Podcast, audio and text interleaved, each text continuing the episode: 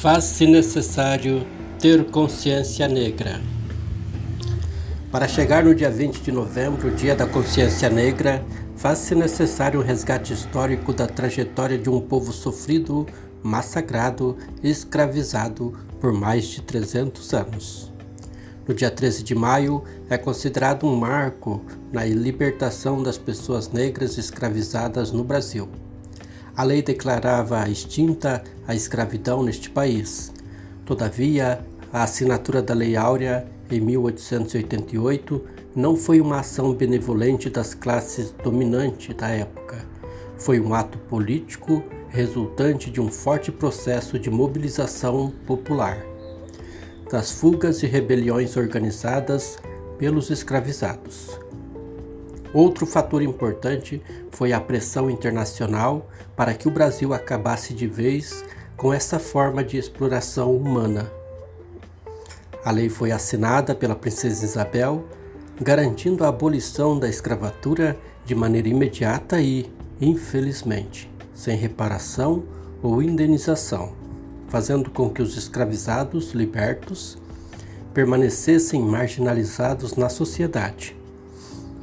O Estado não planejou uma adequada transição da condição de cativos para a pessoa livre para a população negra.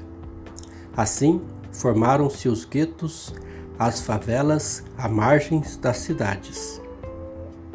Considerando isto uma pergunta ainda ressoa nesta terra de Santa Cruz.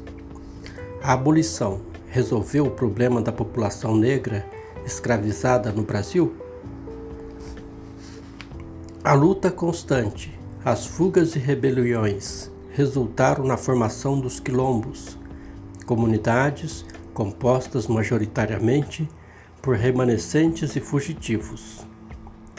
Os quilombos eram formados e organizados por lideranças negras politicamente articulados com o objetivo de abrigar e prestar auxílio aos escravos foragidos organizar formas de resistência e enfrentamento.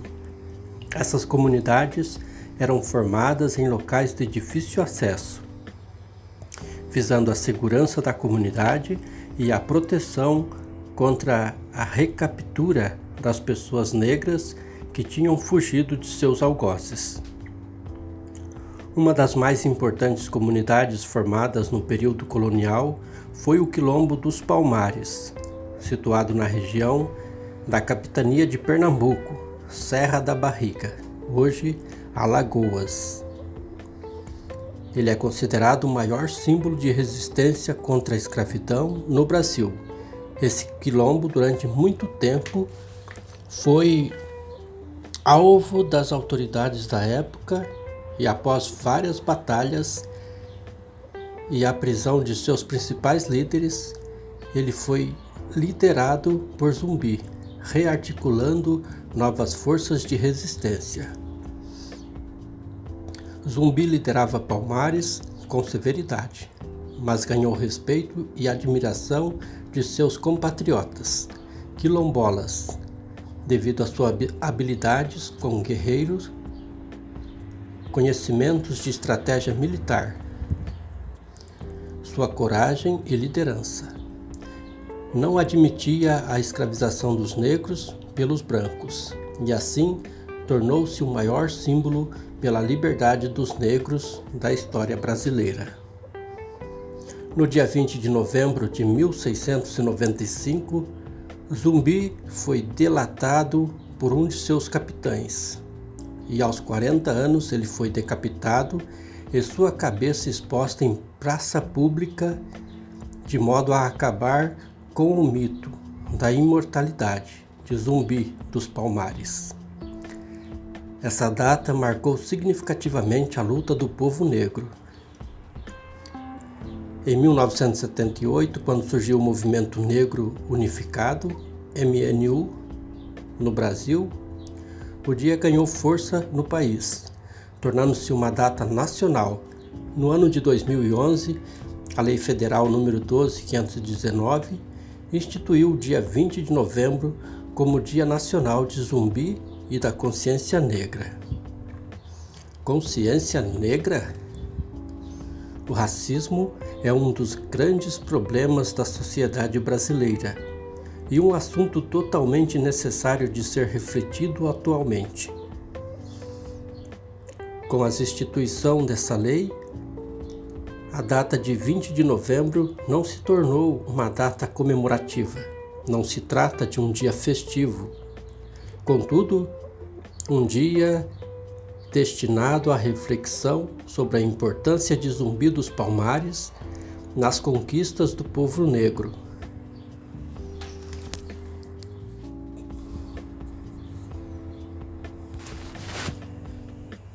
A igreja tem grande papel nessa reflexão, pois deve ser um espaço aberto, livre de todos os preconceitos e discriminação. Por isso, a pastoral afro-brasileira é de suma importância, visto que ela tem a missão de resgatar, valorizar e promover a beleza da cultura negra e despertar as lideranças da igreja para a luta contra a discriminação racial e toda forma de preconceito. Assim esperamos que em 20 de novembro, Dia da Consciência Negra, e nos demais dias do ano, trabalhemos para a construção de uma igreja mais inclusiva e uma sociedade onde que reine a paz, o amor, a justiça e a dignidade humana. Revista Maringá Missão, de novembro de 2022, página 24. Pastoral Afro-Brasileira, Arquidiocese de Maringá. Paz e bem.